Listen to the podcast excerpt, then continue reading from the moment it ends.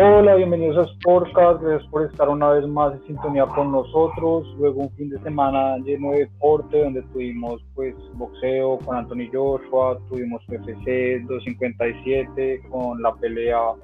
entre Davidson Figueredo y Brandon Moreno, para muchos la mejor pelea de la historia de la categoría del peso mosca. Tuvimos el regreso de Hamilton en la Fórmula 1, tuvimos muchísimo fútbol, el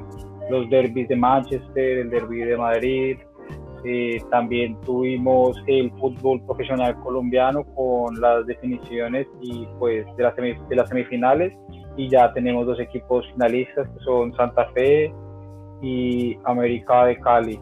Eh, bueno, eh, pues después de este fin de semana tan cargado, siempre es un placer poder estar con ustedes en este programa deportivo favorito que les vas a traer toda la información, análisis y debate. Y pues de una vez introduzco eh, a mis compañeros. Eh, primero introduzco a nuestro panelista eh, Juan José Ángel. Hola Juan, un abrazo para ti y bienvenido. Qué, qué emociones te dejó el deporte este fin de semana y espero que vengas con la mejor actitud para este programa el día de hoy. Buenas noches Andrés, gracias. buenas noches a todos nuestros oyentes, feliz de estar aquí y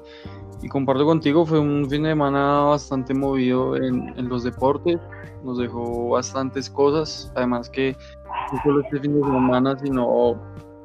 nos cerró la Champions y ya hoy que tuvimos el sorteo, la verdad dejó cosas interesantes, cosas por analizar, se empieza a, a dilucidar cómo va a ser eh, lo que resta de la temporada en las competiciones más importantes de Europa y con la expectativa grande de de lo que va a ser la, la final del fútbol colombiano. Sí, no, y también tuvimos, pues ya que estás introduciéndote en el tema, eh, también eh, tuvimos un sorteo de Europa League, ¿no? Con algunos cursos interesantes y pues como ya has hablado, la Champions que pues ya no, después de estas jornadas eh, duras de clasificación, y ya tiene los equipos, el primero y el segundo, y cada, pues después del sorteo, unas llaves que nos dejan a todos pues con muchísimas ganas de estar ya viendo estos partidos. Eh, y como también dices, ¿no? la final del fútbol colombiano después de dos partidazos vibrantes, eh, la verdad, entre cuatro equipos que estuvieron muy parejos todos, el día sábado Santa Fe y Equidad tuvieron un partidazo y el domingo también un partidazo en la cancha del Metropolitano entre Junior y América de Cali. Eh, pero bueno, ya entrando al tema de la Champions, eh, eh, de los siguientes clubes que pues les voy a mencionar a nuestro público y a ti, nuestro panelista el día de hoy. en la Champions tenemos el Mönchengladbach versus Manchester City, el Lazio versus Bayern, el Atlético de Madrid Chelsea, el Leipzig versus Liverpool, el Porto contra la Juventus, el Barça contra el PSG, el Sevilla versus el Borussia Dortmund y el Atalanta versus el Real Madrid. Y de una vez pues ya eh, quiero entrar al tema eh, para ti eh, y para pues los panelistas, ¿cuál es el cruce más parejo de esta Champions? Ya que pues creo que acá se ve bastante la diferencia entre los que pasaron de primeros y los que pasan de segundos porque eh, hay muchísimas cenicientas y con esto también te hago la siguiente pregunta, además de cuál cruce más parejo, y es ¿qué cenicienta podrá dar el batacazo en esta Champions y eliminar uno de los peces gordos de la competición que donde se ven en muchos casos unos amplios favoritos? Eh, Sí, no, comparto contigo que, definitivamente en estos cruces sí, en la mayoría se ve como muy marcado el favorito. Eh, pero para mí los duelos más parejos de, que nos dejó este sorteo van a ser el del Atlético contra el Chelsea, el de Sevilla contra Dortmund y Barça contra París. Pues el Atlético Chelsea me parece que son equipos que pues vienen en muy buena forma, pero a veces pinchan, tienen como esos partidos que, que no encajan una, digamos, el, este es el perfecto caso para el Atlético del Chelsea que, que, para mi opinión tuvieron un fin de semana muy malo, porque el Atlético le jugó demasiado mal al Real Madrid, muy diferente a lo que se venía viendo, e igual el Chelsea que le esa derrota que tuvo contra el Everton, que un Chelsea que no, no se reconoció lo que venía mostrando. Entonces por ahí veo que, que, son, es un duelo parejo, veo un, poco más de chances al Chelsea, me gusta más cómo está jugando el Chelsea, el Atlético parece que, que definitivamente el ataque, si el ataque no pasa por Joao Félix, no, no parece, que no encajan una. Después con el otro duelo parece que vi, pues, el del Sevilla Dortmund. Me parece que ambos equipos eh, vienen en un mal momento. Dortmund, pues, este fin de semana se comió una goleada del, del Stuttgart de local, de una goleada que le terminó costando la cabeza al técnico Fabré. Entonces, y la verdad es que el Dortmund se, se siente cuando Haaland no está y las últimas fechas lo han demostrado que ha pinchado mucho el rendimiento del equipo por lesiones y por casos de COVID. Eh, se ha visto un Dortmund muy mermado que, que desnudó la, la, la, incorrecta planeación que tuvo Fabré al armar el equipo y el Sevilla que la verdad está teniendo una muy floja temporada. En la liga le cuesta ganar, pasó en, la Champions, me parece que fue más que todo porque tuvo un equipo, un grupo muy suave, pero la verdad es que es un Sevilla bastante flojito, de los más flojos que se ha visto en los últimos años. Y el tercer duelo, el del Barça-París, pues eh, digamos por actualidad, claramente el París es, superior,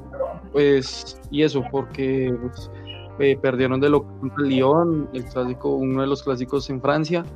y Neymar lesionado, pues, esperando para, cuando, para cuánto tiempo sea la, la lesión. Y, pero el Barça es el Barça y, y, de todas maneras tienen a Messi. Me parece que, que, nunca al Barça se le debe descartar, sea cual sea su, su momento actual. Es un grande Europa y se le debe tener en cuenta y, y son esos equipos que, que, te sacan la jerarquía en cualquier momento y, te pueden eh, sacar eso adelante. Sí, no, y te digo una cosa, estoy completamente de acuerdo con estos cruces que me acabas de mencionar, porque para mí también el cruce más parejo es entre Sevilla y el Dortmund, como pues habías manifestado Ángel, eh, no vienen los dos equipos en un gran momento, eh, sin embargo terminaron cerrando una buena fase eh, de grupos, pero veo que ambos equipos como que los partidos en esta temporada como llamados a ser eh, importantes no han dado la talla y asimismo creo que le pasa mucho muy parecido al partido del Atlético de Madrid y el Chelsea porque el Cholo Simeone eh, sacando el partido con Barcelona en las pruebas eh, complicadas como fueron el derby con el Madrid y el partido, los partidos con el Bayern no pudo sacar resultados positivos. Y el Chelsea que si bien venía encaminando una gran cantidad eh, de victorias, eh, desde que Frank Lampard estaba a cargo, siempre en los partidos eh, más decisivos donde el Chelsea se ha jugado instancias importantes, no ha estado a la altura. Y pues bueno, recordemos que la Champions pasada se comió una goleada histórica para el Chelsea con el Bayern de Múnich pues, en el global y bueno, lo que tú mencionas del Barça PSG, además con el condimento de que pues suponemos que para esa época ojalá esté eh, recuperado Neymar y sería la vuelta de Neymar al Camp Nou después de, de su controversial salida, ¿no? Es bastante, bastante, eh, son bastante sentimientos encontrados porque pues bueno, eh, llega en un momento de crisis sin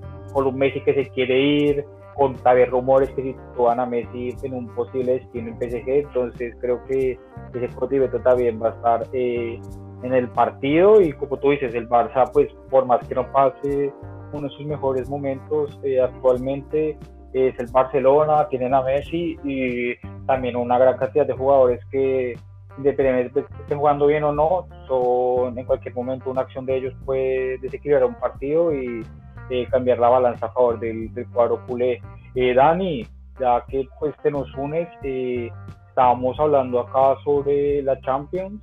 y le pues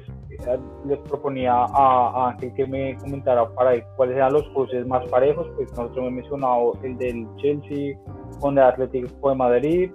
también el del Dortmund con el Sevilla y el Barça PSG. Eh, bueno, buenas noches, Ángel, Andrés, ¿cómo están? Eh, buenas noches a todos nuestros oyentes. Y yo estoy de acuerdo con el, el Chelsea Atlético de Madrid y el Borussia Dortmund Sevilla. Y yo creo que podría meter ahí también el Liverpool contra el Leipzig, pero pues yo creo que el Paris Saint Germain con el Barça no es nada parejo. Yo creo que el PSG en estos momentos emocional y futbolísticamente está muy por encima del Barcelona. Y más con lo que tú estabas mencionando ahorita, se podría decir que la prensa influye, bueno, la prensa y los rumores influyen muchísimo en el ambiente de un equipo. Entonces, como, como la situación con Messi, con el Camerino, que ahorita también lo que está pasando con Pedri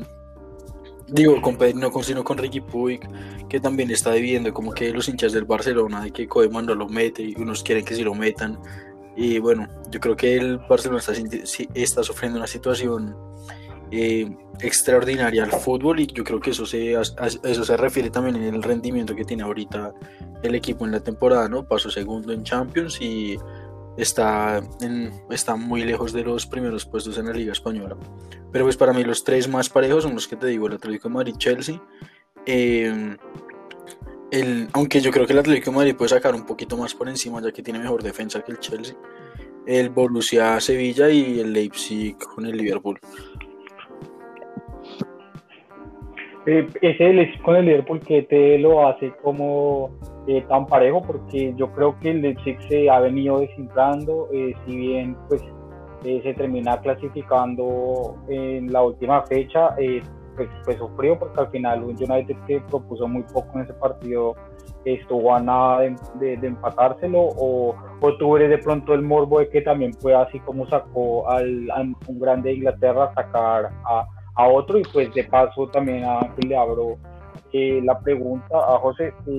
sobre cuál de las eh, posibles llamadas cenicientas también puede dar el batacazo, porque por lo menos yo sí tenía al Leipzig como una de las cenicientas eh, frente pues a los rivales tan duros que les tocó. Aunque pues ya yo de una vez para responder esta pregunta, eh, yo considero que el equipo que va a dar la sorpresa va a ser el Mönchengladbach y va a eliminar al Manchester City. Yo creo que va a ser el batacazo de, de octavos de final, porque el Mönchengladbach, eh, si bien ese último partido con el Real Madrid eh, se vio eh, muy superado, venía mostrando cosas muy interesantes en, el, en el grupo de Champions y tiene jugadores que en partidos donde las, las transiciones son importantes y contra rivales como el City, que lo mejor no es defenderse porque tienen pues defensas no muy hábiles y un poco lentos. Eh, creo que va a ser el, el que pueda dar el, el, batacazo, como mencionaba, no sé para ustedes eh, cuál sería y pues Dani una vez porque pues ves este tan parejo el Leipzig con Liverpool. Bueno, ahí yo podría decir que una de las eh, de las princesas que tú dices en este en estos octavos sería el Leipzig también y podríamos meter al Porto en ese en ese en ese mismo campo, ¿no? Pues el Porto viene jugando bien, aunque yo creo que lo meto ahí más no por eh, darle gusto al Porto que esté jugando bien, sino que más que todo por las falencias que tiene la Juventus, ¿no? O sea, tiene muchas individualidades, pero pues a la hora de ser un colectivo creo que se queda un poquito atrás. Entonces, y con respecto al Leipzig, eh, yo siento que el Leipzig es un equipo, es de esos equipos que en, en fases de grupos y eso, como que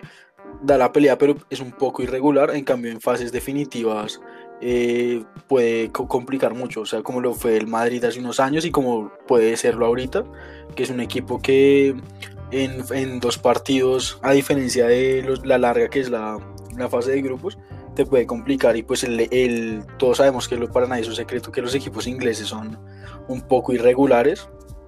y en cualquier momento se pueden venir abajo, ¿no? Además creo que todavía para esos, para esos octavos de final todavía no estaba Van Dijk, entonces puede que también sea una oportunidad, ¿no? Ya que el Leipzig es un equipo que ataca muy bien.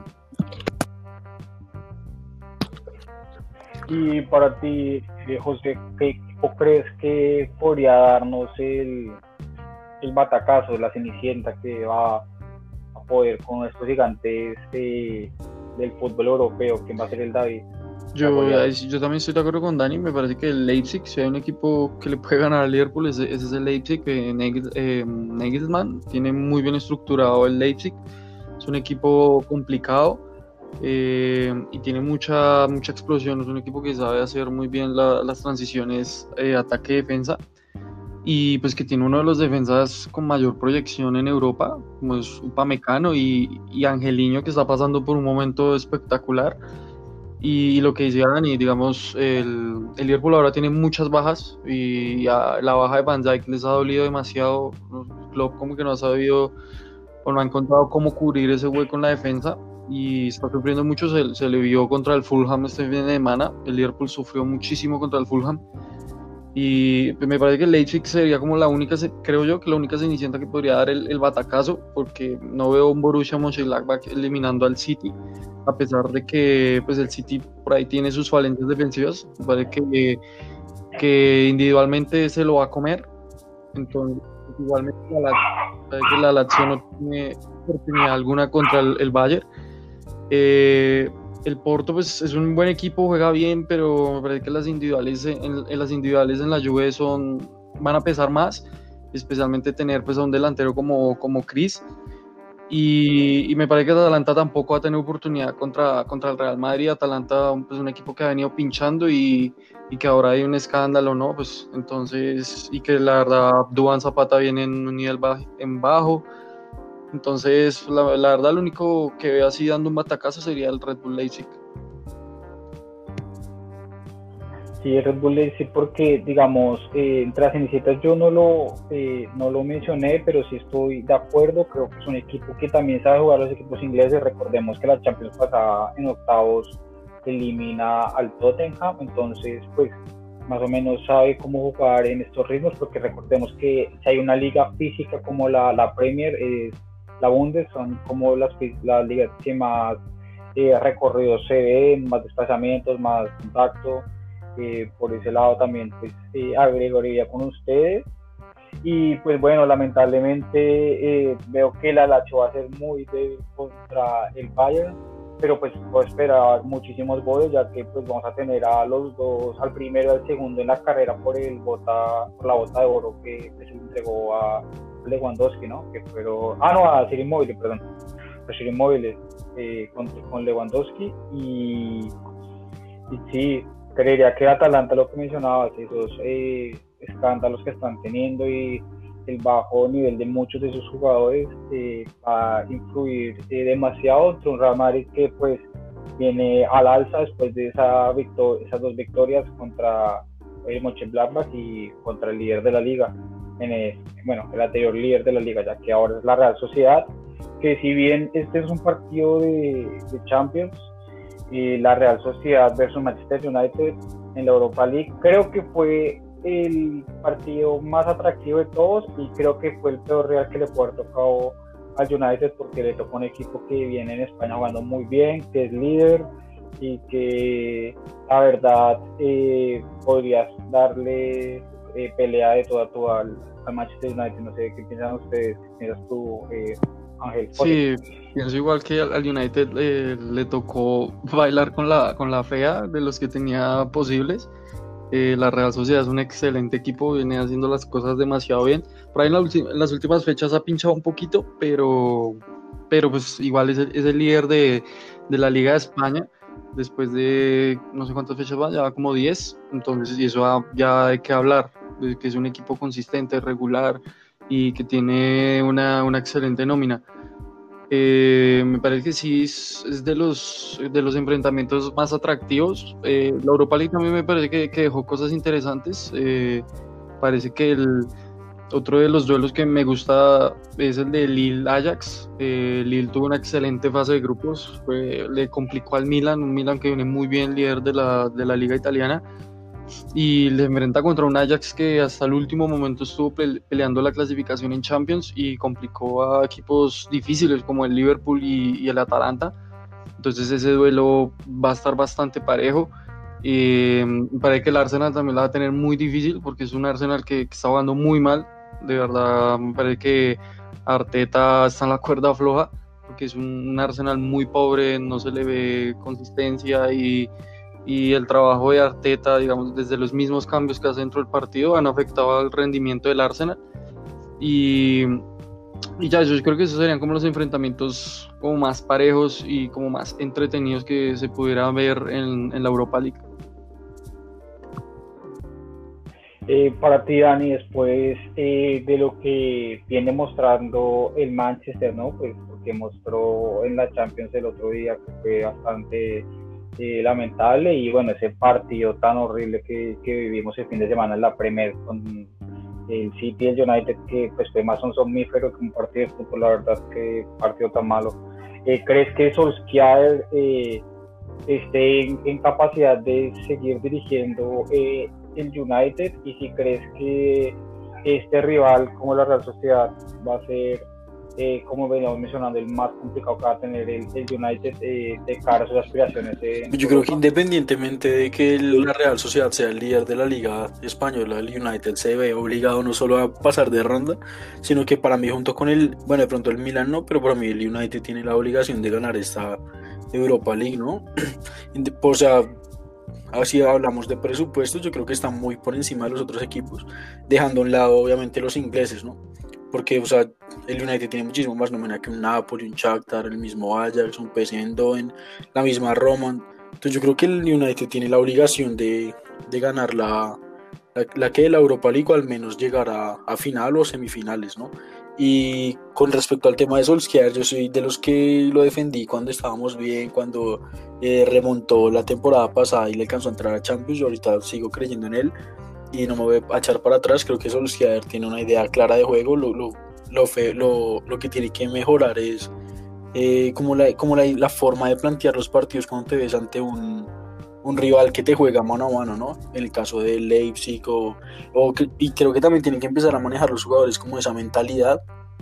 He escuchado bastante este fin de semana sobre la mentalidad del jugador, de el poder del convencimiento y esas cosas, entonces yo creo que tienen que empezar a trabajar la parte mental, ¿no? De, de cada jugador para así pues como que empezar a trascender y empezar a mejorar muchísimo a nivel deportivo.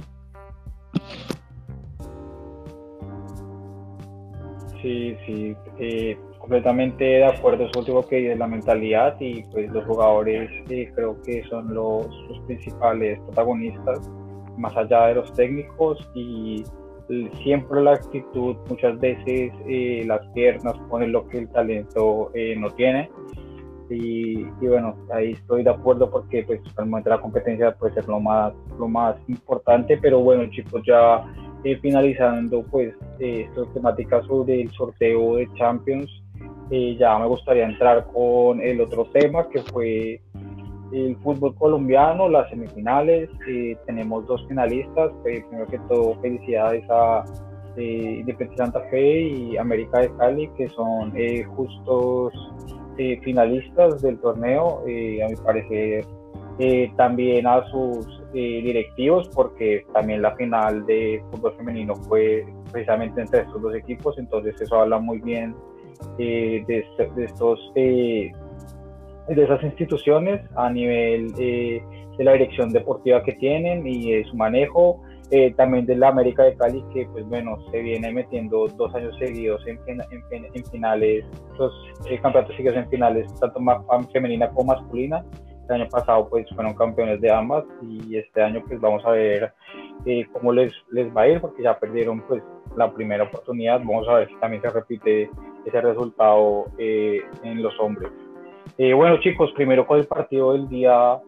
sábado que creo que fue el partido que menos polémica tuvo. fue un partido muy parejo en la ciudad de Bogotá, en el estadio campeón entre Santa Fe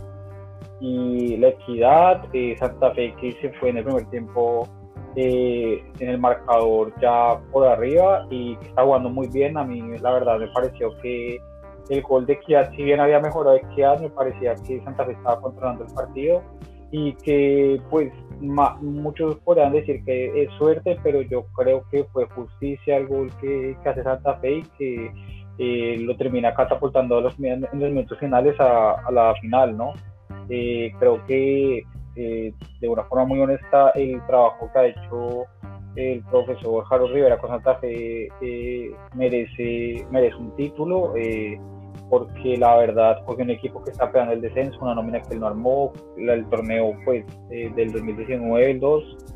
casi los mete a las finales y este torneo pues ha sido muy regular Santa Fe, siempre manteniéndose en los primeros puestos y siendo pues por algo el equipo que mejor cerró eh, la clasificación en el año y que mostró fútbol gran nivel por todo el campeonato. Esperar que pues eh, no tenga ningún tipo de complicaciones como bajas por COVID, lesiones o,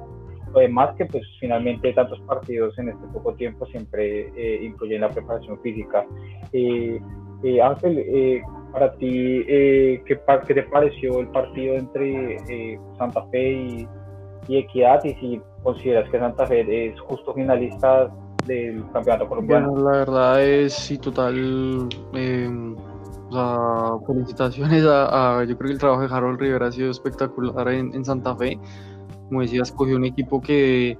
que, ya por ahí el fantasma del descenso lo estaba molestando y, bueno, ahora lo tiene finalista. Um, Harold Rivera que es, es, de esos técnicos colombianos que, que merecía tener un equipo grande y, y pues él aprovechó cuando lo, lo, sacaron de Unión Magdalena inexplicablemente. Un, él fue el encargado de ascender a Unión Magdalena y recién ascendido los metió en los playoffs y, increíblemente la directiva lo echó y entonces Santa Fe echó mano, echó mano de él y la verdad se ha visto el resultado, un trabajo silencioso, nada vendiendo humo, con una nómina bastante corta, un presupuesto que no es muy amplio el de Santa Fe por la situación económica por la que pasan. Y, también de la directiva que, que, ha hecho prácticamente tripas corazón y ha trabajado muy bien. Y todo esto se ve reflejado. Eh, la verdad me parece que, para mí Santa Fe debería ser el merecido campeón,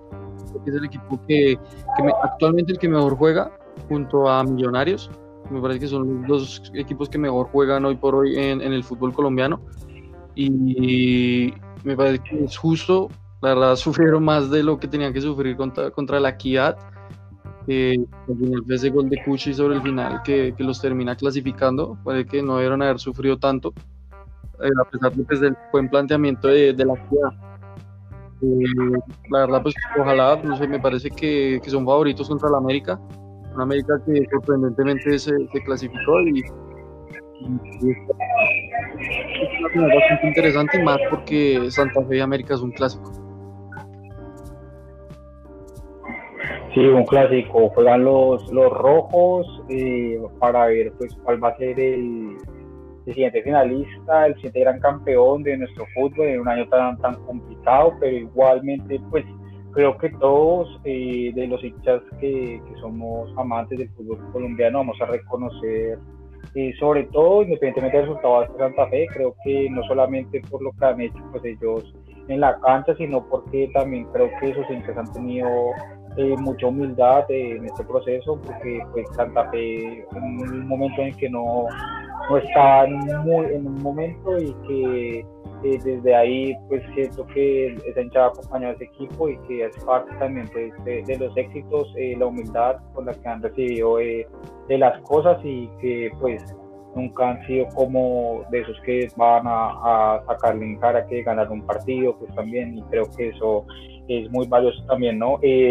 Dani, tú que eres el, el santafereño de de eh, para que nos comentes a ti qué sensaciones tienes pues, de esta clasificación eh, de Santa Fe a la final y qué, sensaciones también te da frente al juego del equipo y cómo lo es de cara al eh, Bueno, eh, muchachos, antes de, antes de comenzar a dar mi humilde opinión, yo quería estar de acuerdo contigo, Andrés. Yo creo que uno como equipo grande tiene que empezar a a sentir el rótulo de favorito en la espalda, situación que nos ha pesado bastante, nos pesó en el 2013 con Nacional, nosotros llegábamos favoritos, perdimos, eh, pasó en el 2017, llegamos de favoritos y perdimos en la final, ¿no? Entonces yo creo que esta vez va a ser muy diferente, yo creo que, como te mencionaba antes, creo que la mentalidad del jugador de Santa Fe cambió muchísimo desde la llegada de Harold Rivera. Eh, y como tú dices, ¿no? ya después de que tocamos fondo hace un año, 365 eh, días después, estamos en una final eh, a puertas de lograr la décima estrella y obviamente después de dos años volver a Copa Libertadores. ¿no? Entonces yo creo que ha sido un, un cambio muy trascendental eh, y creo que se podría decir que es un ejemplo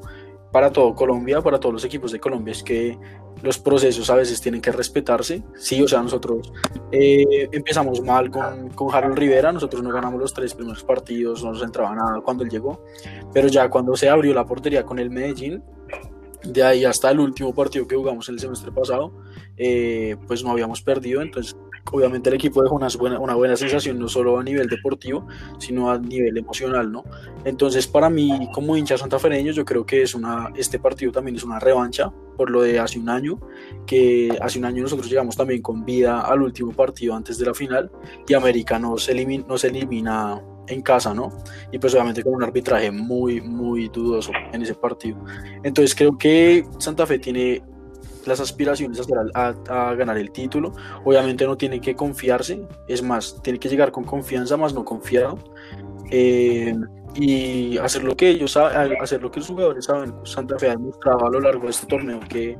cuando hay que jugar juega, cuando quiere el choque pues va al choque, cuando se tiene que defender pues se defiende. Entonces es un equipo muy versátil y que se adapta muy bien a, a los trámites del partido. Aunque como decía Ángel, sí, no, yo tampoco creo que debimos haber sufrido tanto el partido pasado. Como dicen por ahí, lo que no es, lo que no es sufrido no es para Santa Fe, ¿no? Entonces, esperar, esperar que vuelva ya con la vuelta de Zambuesa y de pronto con la vuelta de Leandro Castellanos y que pues tengamos el once titular para poder disputar la final. Pero sí, para mí es favorito Santa Fe. Sí, no, y la verdad fue algo eh, muy, muy merecido, ¿no? Eh, y pues, pues bueno, también por el otro lado, el otro finalista que también ha hecho eh, méritos para llegar hasta esta instancia, el América de Cali, con un Juan Cruz Real muy criticado, pero pues quién lo diría, él con sus rezos, con su virgen y todo lo que, que hace, termina metiéndose en la final, eh, con muchos jugadores jóvenes, sacando eh, eh, jugadores importantes del equipo como Sierra, pues no salió un titular con Carlos Cal, sacando cosas de Gobia del equipo, poniendo su mano, creo que algo que no se le puede negar, es que pues Real, entre tantas críticas, creo que pues el, el señor trabaja, ¿no? Y, y, pues se muestra este equipo que es muy unido y que esa combinación entre, entre maduros y jóvenes, así como algo también pasa con Santa Fe, eh, pues les da la, la, jerarquía necesaria y el físico también para estas instancias eh, de poder eh, ser decisivos y poder estar al máximo nivel ya al, cierre del campeonato, ya pues hablando del partido de la semifinal en la cancha Metropolitano, y yo eh, que pues abiertamente lo he dicho que soy hincha de Junior, eh, considero que fue justa la clasificación del América porque el fútbol son 45 minutos y en los primeros 45 Junior le regaló el partido a América, se fue perdiendo 2 a 0 con posibilidades de de que le hicieran otro gol, porque para mí también no se le pitó un penalti a América en el primer tiempo, eh, un penalti que hace Fuentes eh, sobre Jesus Cabrera. Eh, también pues decir que si bien el segundo tiempo fue muy superior Junior, no es lo mismo jugar bien cuando vas 0-0 que cuando vas perdiendo 2-0, porque en 45 minutos, por más que juegues bien, si vas perdiendo, no es no te asegura que vayas a ganar, que vas a pasar. Eh, ya entrando en las polémicas, eh, para mí los goles eh, anulados con offside no, pues, no tiene ningún tipo de duda, ¿no? Creo que uno no puede estar criticando algo que yo siento personalmente que es algo ya instalado del sistema del VAR, que eso es una tecnología que hace la línea y creo que la imagen que estamos viendo no nos sirve porque para mí la imagen que de verdad serviría ver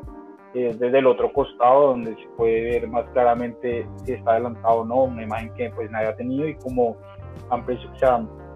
mencionado muchos eh, árbitros en el fútbol colombiano, los que sí sería bueno es poder escuchar el soporte, escuchar la grabación de la caja negra, a ver qué fue lo que, lo que se dijo para pues eh, soportar estas decisiones eh, pero sin embargo lo demás creo que fue todo perfecto. Para mí esa jugada del penalti es bastante discutible. Puede ser penalti como no puede ser, la verdad, si pitado no. Eh, para mí no era una jugada muy muy complicada y, creo que el que te el árbitro pues ahí sí pesaba más y que pues bueno no, no, no hay que excusarse en que en que por el árbitro o algo el Junior eh, quede eliminado porque creo que más que eh, por el árbitro fue también porque regaló el primer tiempo en Barranquilla y eso es algo que no puede hacer eh, ningún equipo, nunca Junior, jugando contra en condición de local. No sé, pues para ti, eh, Dani, ¿qué, ¿qué, te pareció el partido? Eh, yo creo que, y creo que te lo dije ayer también en, en fuera de, de micrófono, y es que yo creo que si Edwin Cetrea le hace el pase a, a Miguel Borja, yo creo que la historia hubiera sido totalmente diferente, ¿no? Porque,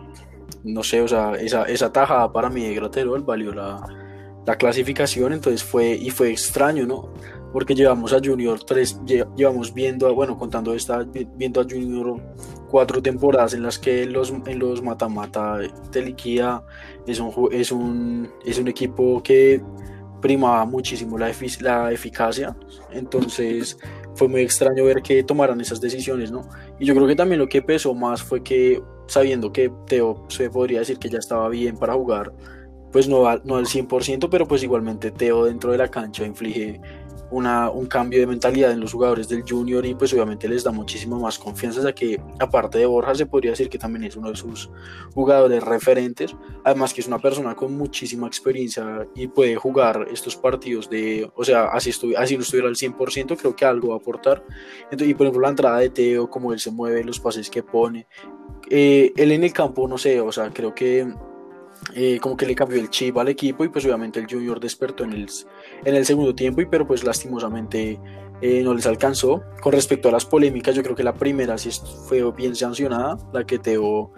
eh, bueno, obstruye por decirlo así al jugador del América y, y que pues estaba en fuera de lugar, pero pues también interrumpe con la jugada y que el jugador del América llegue a la pelota. Y en la segunda del fuera de lugar, yo también estoy de acuerdo contigo.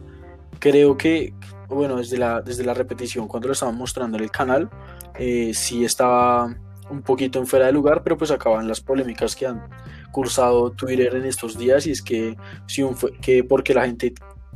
bueno, porque el bar pide pitar un fuera de lugar de milímetros o centímetros a uno de un metro, ¿no? Entonces, pues en mi opinión, no sé qué piensen ustedes, para mí si está adelantado un milímetro o un metro es la misma cosa y es fuera de lugar, eh, independientemente del tamaño de, bueno, de los pies o de que el jugador sea más alto y que, bueno, y esas cosas para mí es fuera de lugar y yo creo que un milímetro eh, podría un milímetro, un centímetro puede hacer la diferencia porque igualmente la arrancada es más larga y la potencia con la que tú arrancas, así sea por un milímetro, es pura física y obviamente va a aumentar las, las probabilidades de fuerza de acelerar el, el eh, que la velocidad del jugador. Entonces, para mí es fuera de lugar y ojalá no cambien esa regla. Primero deberían cambiarlo de las, las interpretaciones de los árbitros que lo vimos en la otra jugada polémica del penalti que los árbitros tienen que tener como esa capacidad de leer el juego e interpretar las, los movimientos del jugador, ¿no? Y no ser tan rígidos con el,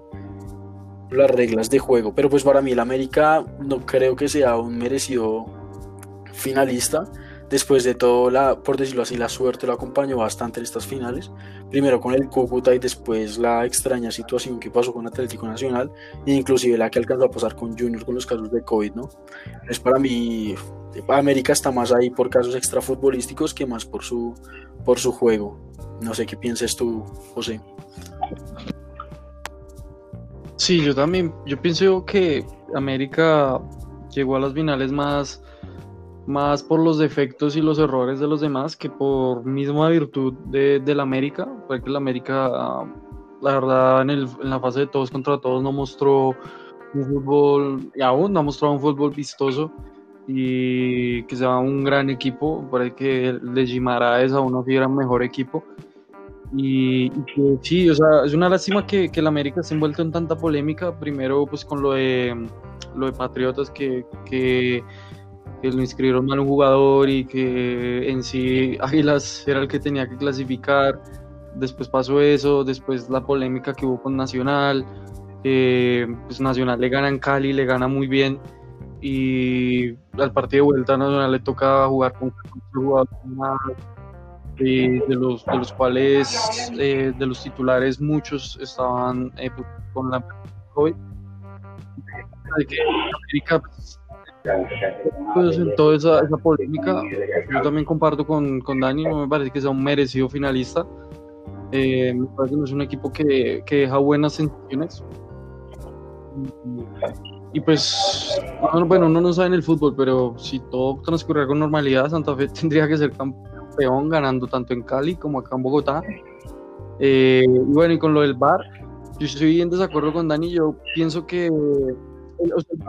el me parece muy bueno, pero ahora fuera de lugar pienso que deberían aplicar como hacen en, digamos en la NBA cuando quieren ir a ver una jugada, si la van a cambiar es porque es muy clara. O sea, es, es totalmente indiscutible cuando hay, en cambio cuando la jugada es como que se puede como interpretar, que tiene tantas interpretaciones, que no hay como un consenso entre todos los jueces, eh, la dejan así. Entonces pienso que, que fuera lugar mm, debería, o sea, debería tener como un rango, me parece que pues mínimo, pero esos fueras de lugares por un minuto, me parece que están matando el fútbol, matando totalmente la naturaleza del fútbol, porque el futbolista no es un robot, el futbolista no, no tiene pintada una línea en qué momento él sabe que está fuera de lugar y la verdad es que un milímetro es algo casi imposible para percibir cuando un futbolista va a correr a, a más de 30 kilómetros por hora. Entonces me parece que ahí sí el, el como herramienta está fallando. Es como el, único problema que le va a la herramienta del VAR, pero el VAR, el problema más grande definitivamente lo tienen son los jueces, eh, los que están interpretando las jugadas, hay que mirar cómo los están pues educando y ellos qué es lo que están hablando, qué es lo que están viendo, porque eso es lo que está teniendo tanto problema, eh, esas interpretaciones que están teniendo ciertos ciertos jueces en el bar y, que América terminó siendo involucrado en una polémica de esas, como en el partido contra Nacional, una expulsión contra un juvenil de Nacional inexplicable que terminó eh, poniendo, terminó de sepultar a Nacional en ese momento. Entonces sí hay como varias cosas para mirar en el bar que yo pienso que la FIFA debería empezar a tomar cartas en el asunto. Sí, mira, y aquí eh, yo quiero decir algo, que pena que te interrumpa. Y América, entre los ocho clasificados, solo le ganó al Pasto. Empató con Junior, Equidad perdió con Equidad, eh, perdió el primer partido con el Cali empató el otro. Empató con Nacional, perdió con el, el Tolima y perdió con Independiente Santa Fe. O sea, para mí no es eh, no es que no es un merecido finalista, por decirlo así. Entonces ahí estoy de acuerdo contigo, total Ángel. Eh, para mí América se vio beneficiado en la, en la última ronda, en el mata-mata, cuando, todas las, cuando todos los partidos se juegan simultáneo y pues obviamente por lo que pasó con el Cúcuta Deportivo le dieron los tres puntos y gracias a eso clasificó. Entonces para mí no es justo finalista, pero pues está ahí, toca respetarlo y afrontar el partido.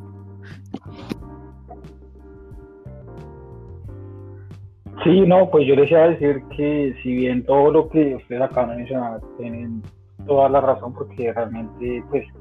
eh, los méritos que, no, que ha hecho América no son muchos, también hay que hablar que en el fútbol hay un factor como la suerte que la verdad influye demasiado, ¿no? O sea, porque la verdad es que sí, la suerte de los campeones, entonces hay que tener suerte. Y y lamentable, yo creo que eh, Juan Cruz Real también tiene una flor muy, muy grande, ¿no? Porque es que la verdad, lo que yo digo, o sea, de lo futbolístico el equipo pues no muestra mucho, aunque bueno, si bien fue mucho mejor el primer tiempo que Junior, donde evidentemente le leyó el partido a Amaranto. Eh, lo demás sí creo que pues esas situaciones que creo yo voy a pues, tratar de ser de abogado del diablo, no, no, son, no creo que ninguna es culpa como del América, ¿no? O sea, creo que la América pues ha salido beneficiado, pero pues entre su suerte pues ha, caído esto, eh, creo que eh, eso es lo único como que yo diría y que pues finalmente tiene jugadores que pueden aparecer en las fases finales y ser determinantes como Adrián que en los cuatro partidos ha marcado gol, o sea, en cuatro partidos ha marcado los cuatro partidos, ha marcado cuatro goles, y dos asistencias, Dubán que pues obviamente posiblemente sea su último eh, partido, sus dos partidos en la Liga Colombiana, entonces también es un eh, jugador que es diferencial y que también puede marcar tendencia. Y pues eh, Dani, también hablar de que en la Copa cuando se enfrentaron el último, la última vez fue a favor del América, ¿no? sí, pero pues Santa Fe jugó con un jugador menos desde el minuto 15 y nosotros tuvimos para cerrar el partido, pero pues no, no definimos, ¿no? ¿Fue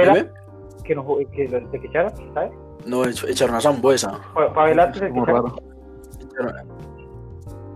Mira, suerte. Es que sí,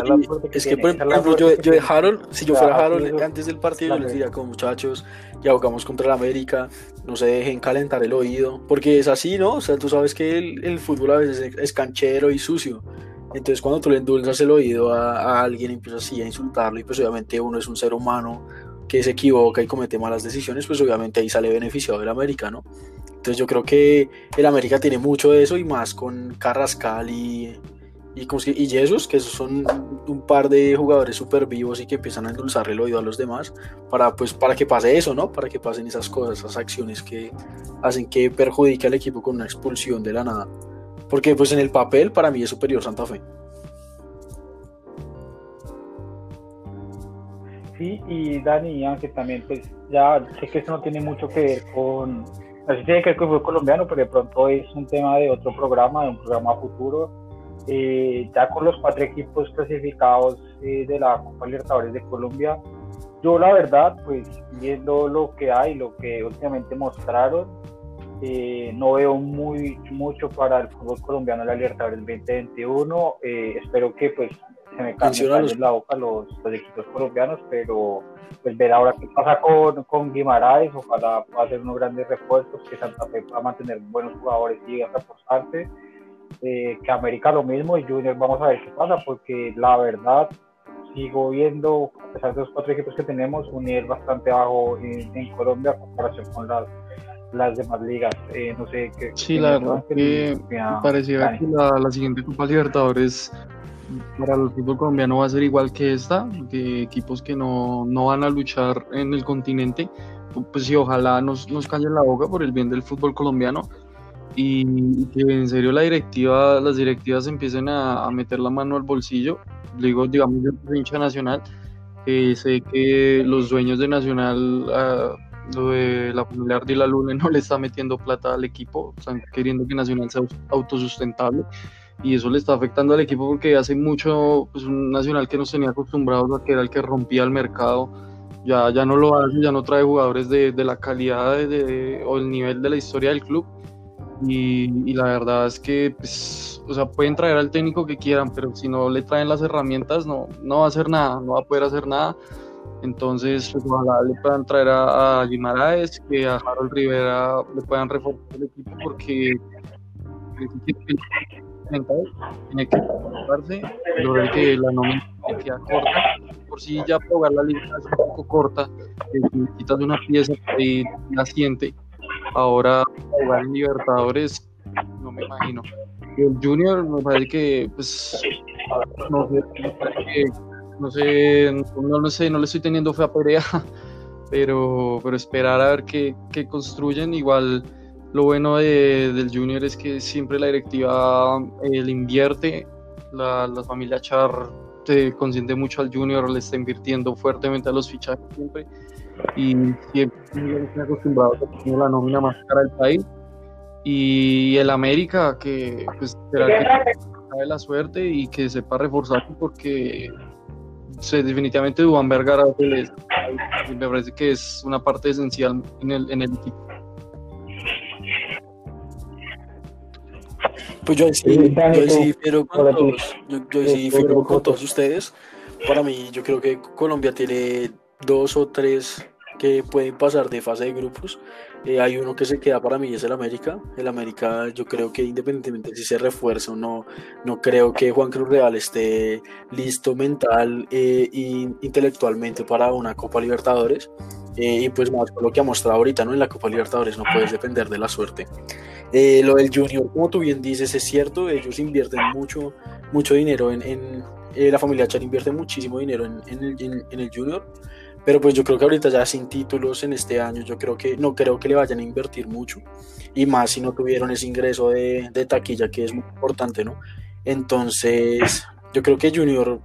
y tampoco entiendo lo que quiere el Junior, ¿no? Porque digamos con Comesaña venían haciendo un proceso muy bueno y es que el Junior jugaba bien, ¿no? Es, tenían la, clara la idea, entonces traían jugadores que con Comes que en el grupo iban a encajar bien porque eran jugadores de buen pie, que te presionaban, que jugaban por dentro, tenían pases filtrados y eso. Ahorita con Amaranto Perea, él tiene, los jugadores, tiene la misma nómina que tenía Comesaña al principio, pero pues no juega bien, ¿no? Para nadie es un secreto que Junior ahorita es de los que espera atrás, le da el balón al rival y obviamente contragolpea con C3 o con,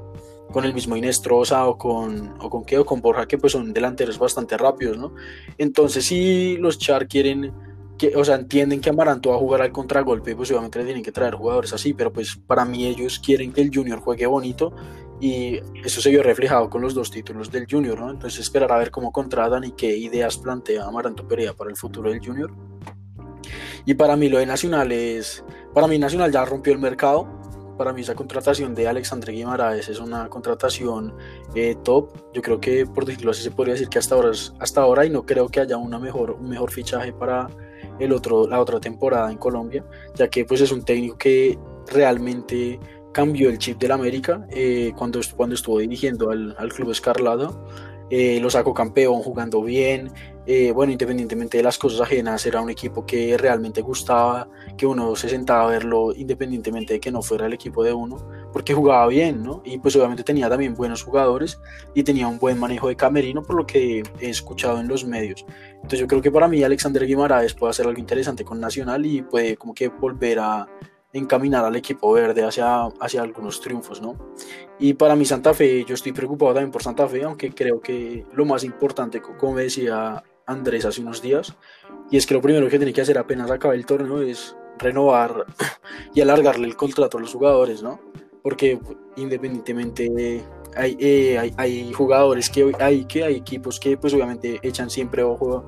en Colombia y lo que es John Velázquez, el mismo Daniel Giraldo, Kelvin Osorio, inclusive Fabián Zambuesa, pues son jugadores que ahorita están explotando en su nivel y obviamente una economía más fuerte de, de, otro país se los puede llevar. Entonces, para mí, tienen que asegurar primero a esos jugadores antes de reforzarse. Y podemos hacer una Copa Libertadores.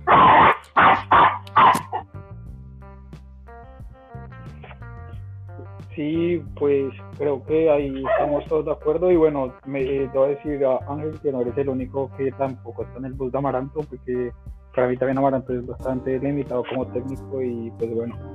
la verdad, no espero nada tampoco de la Copa Libertadores. Eh, en Nacional, pero es que lo había mencionado, ¿no? Que ojalá se, se refuerce muy bien porque tienen un gran técnico, tiene una gran hinchada y, y que pues tiene la jerarquía que también es muy importante, ¿no? Eh, Santa Fe, Dan, lo que te mencionaba, si pueden ojalá eh, retener la gran cantidad de futbolistas y reforzar con jugadores eh, de muy buen nivel, sería excelente y pues en América eh, creo que esa pérdida de bomba es bastante importante y no sé si puedan reforzarlo, ya que pues se sabe que es muy eh, austero el, señor Tulio Gómez. Pero pues bueno chicos, ya con, con esto eh, finalizamos el programa del día de hoy. Muchísimas gracias a ustedes por acompañarnos, tanto a nuestros oyentes como a, los miembros de esta mesa. siempre es un placer hacer un programa de Sportas y nos vemos en la siguiente edición. Buenas noches muchachos, que descansen. Buenas noches, hasta luego. Nos vemos el jueves.